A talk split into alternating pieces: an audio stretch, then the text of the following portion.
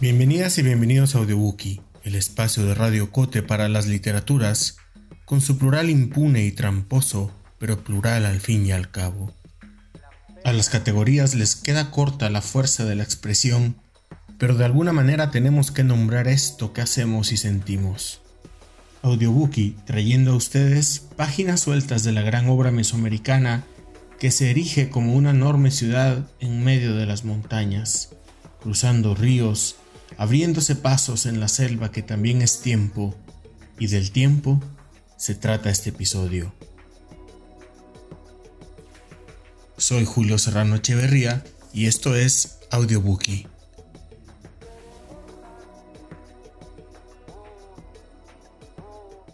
Dedicamos este episodio al tiempo que se conecta, al tiempo que dialoga, a la poesía que encuentra conexiones entre distintos espacios y circunstancias Cardosa y Aragón publica Maelstrom en 1929 y es su segundo libro.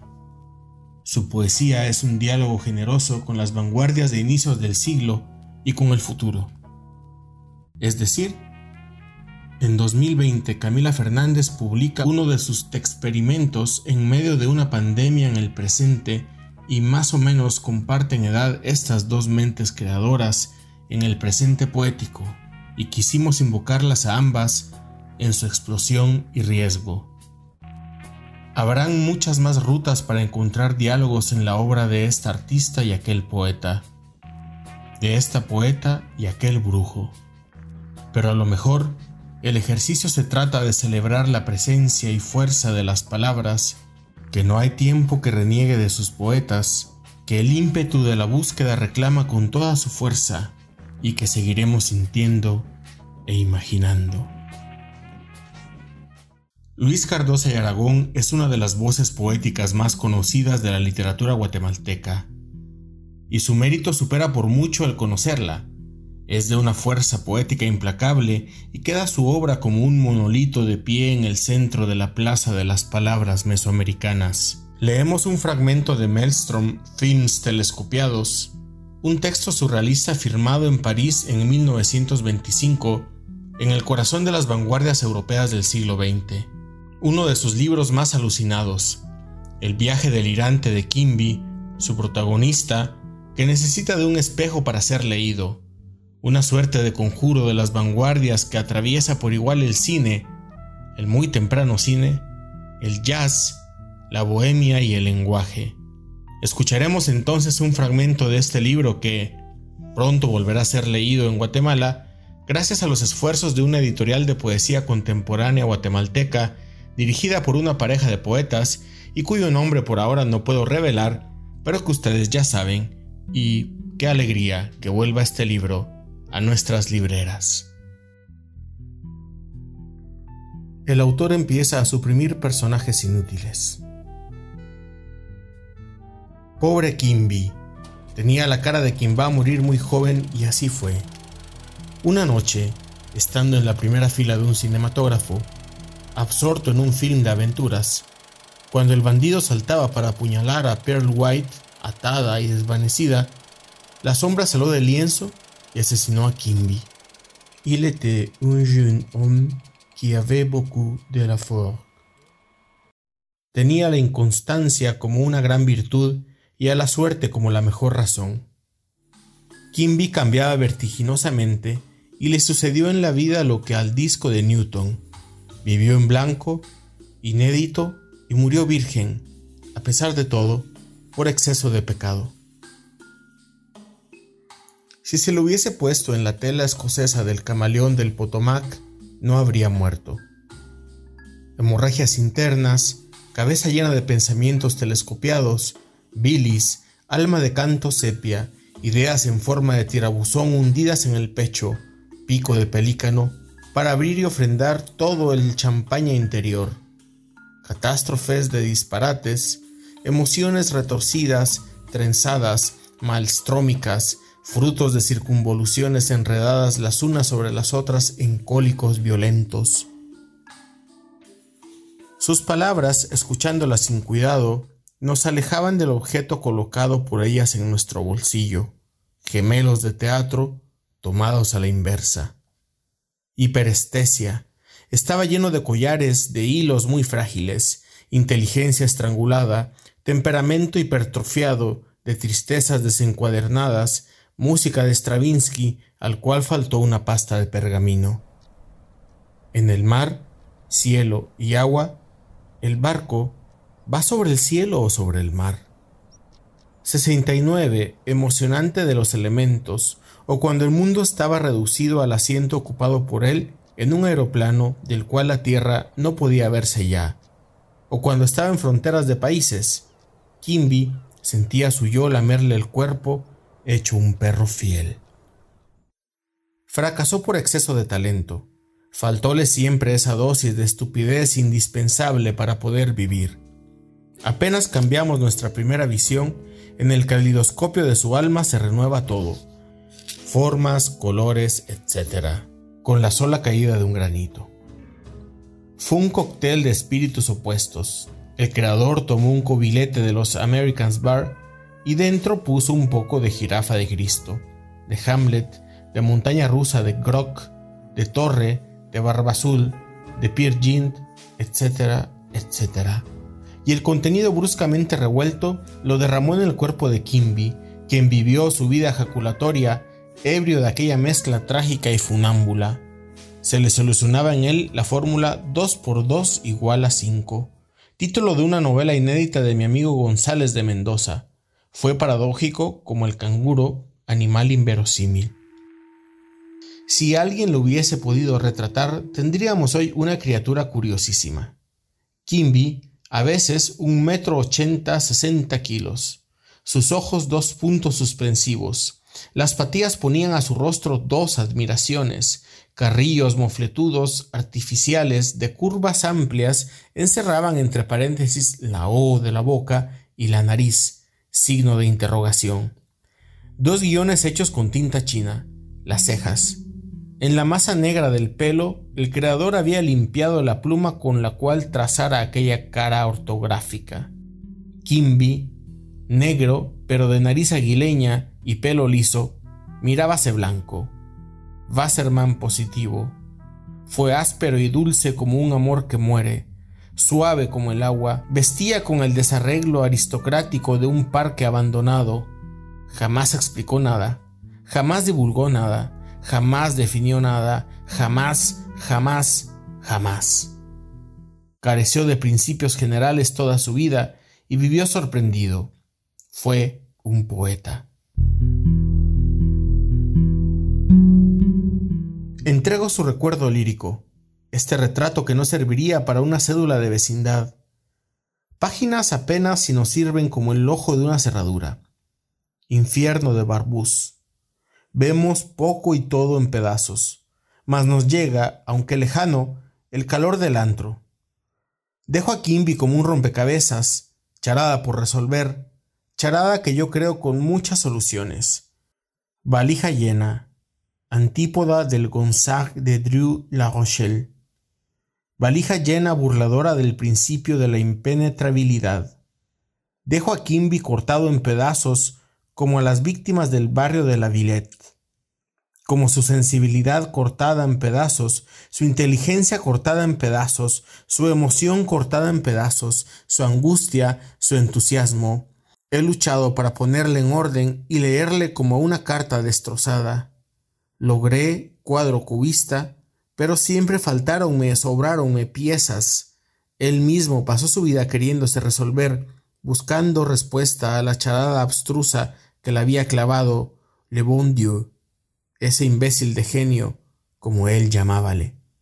Las palabras salían rodando de su boca, dados de un cubilete, inesperadas, geniales, lunapárquicas, estúpidas, incongruentes. Después de un póker de haces caían los dados bobalicones sin ningún valor conjunto. Su vida se fue siempre por los extremos y se la englutió glotonamente como una mermelada. Kimby fue el mayor enemigo de Kimby. Gozó como ninguno ha gozado la voluptuosidad admirable de la inconsecuencia intelectual, la felicidad de contradecirse, el placer de amar lo odiado y de odiar lo amado. Se tornaba la espalda a sí mismo, no se encontró jamás, vivió desesperado buscándose y el día en que murió fue como los otros, un día en que faltábale muy poco, un poquito milagroso y constante para tocar al centauro que llevaba dentro. Necesitaba, héroe de Dostoyevsky, un robusto suceso cotidiano. No se encontró jamás. Fue admirable y feliz. Su cabeza demasiado afilada no pudo refugiarse en la vergüenza de un eclecticismo capilaridad, el mundo estaba inédito para Kimby, hombre de papel secante, y ese mundo virgen, fresco de su pintura, quedaba en él a la inversa, confundiendo a quienes intentaban leerlo sin servirse, por lo menos, de un espejo.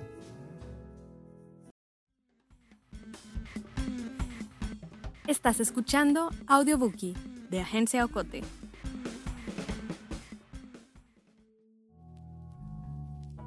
Camila Fernández es una artista multidisciplinar guatemalteca, a quien la palabra poeta le queda perfecta como una puerta, o para seguir con la analogía surrealista, como un espejo.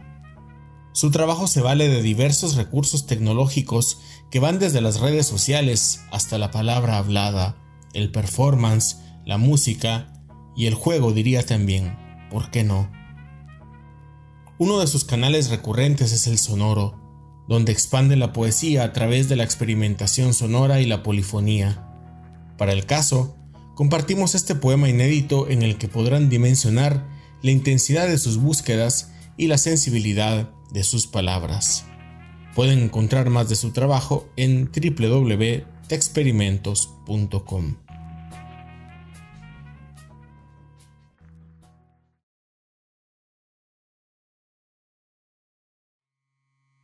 So what I was trying to say is that uh, con hoyos. There is this um, happening. Antes de perderme en cualquier cuerpo con hoyos.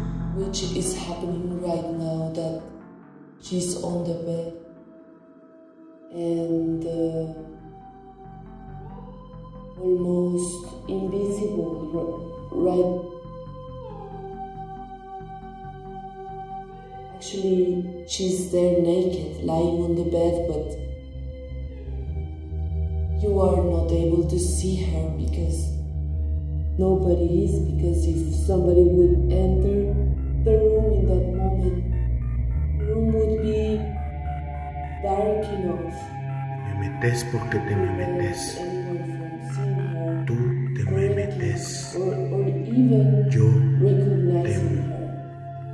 Yo te temo. Yo te temo. Te temo. Te temo. Te temo. Te temo. Te amo.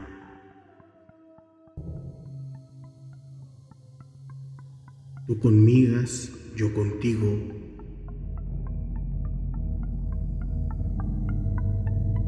Tú con migas, solo migas, solo migas, sin amigos, solo amigas, solo riendo, solo ríos, solo ríos, solo ríos, con mis migas, con mis migas, con mis migas. And uh, that is because each room in the house is also designed to fulfill its um, um, its purpose. No entra por los ojos. Antes de perderme en cualquier cuerpo con hoyos, antes de caminar con todo lo que tenga piernas, no quiero morir sin saber si el sol está frío.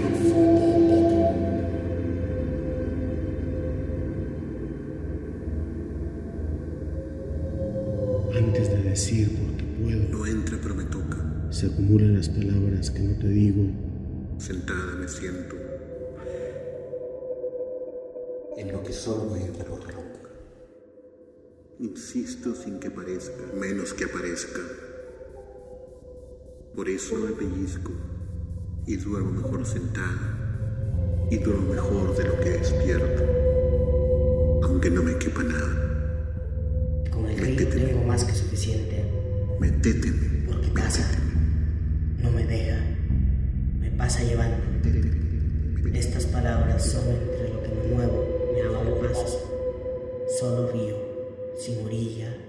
sin orilla, Yo sin te, yo te, orilla. te, te, yo te, te, And uh, she's laying there. te, te amo, te amo, te amo. There is actually nothing to see because the lightning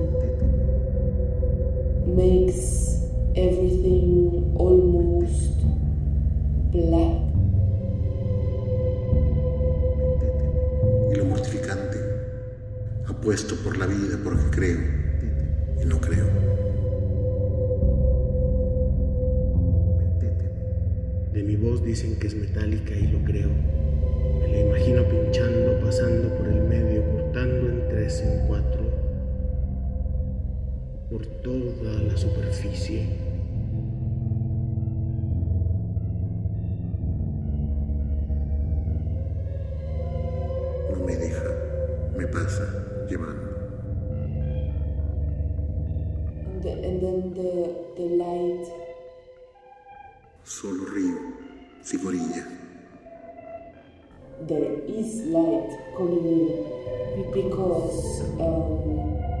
Because of the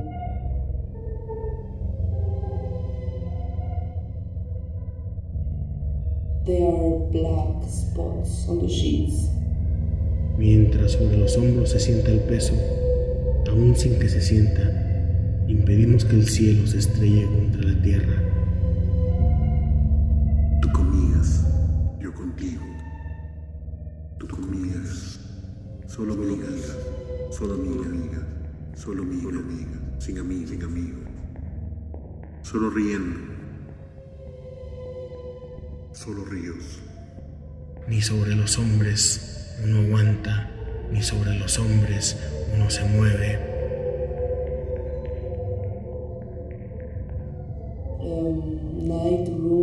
Pero los pies son otra cosa, impiden que la tierra se junte con el cielo. Solo ríos, solo ríos, solo ríos, solo ríos, con mis migas, con mis migas, con mis migas. Pero, ¿qué hablo? Impiden que se junten nuestros labios. Pero, ¿qué hablo? Impiden que se junten nuestros labios. Pero, ¿qué hablo?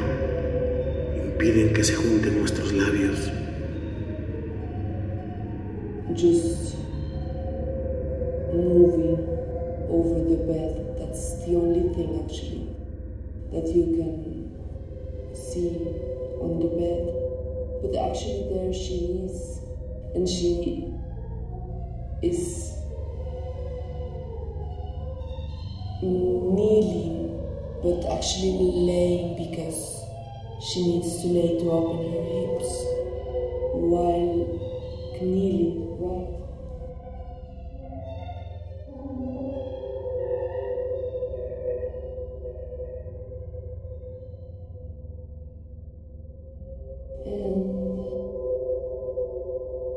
Estas no son mis palabras, son un desierto.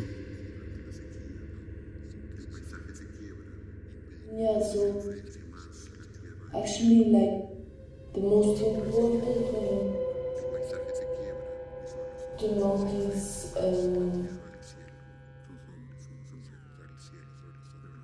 somehow is the room, and because at this time of the day, you can, for example, think about. Um,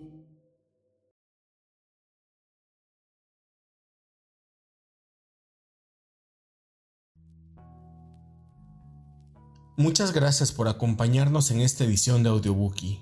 Escuchamos fragmentos de Maelstrom Films telescopiados de Luis Cardosa y Aragón y de los experimentos de Camila Fernández, atravesando casi 100 años como si no fuera nada, porque a lo mejor no son nada. Esperamos encontrarnos en la próxima edición de Audiobookie. Síganos en nuestras redes sociales y acompáñenos en esta librera sonora que traemos cada 15 días para ustedes. Audiobookie es producido en Guatemala por el equipo de Agencia Ocote, con el apoyo de Seattle International Foundation. Producción sonora, Melissa Rabanales. Coordinación, Julio Serrano. Música original, Juan Carlos Barrios. Música adicional, Kevin MacLeod.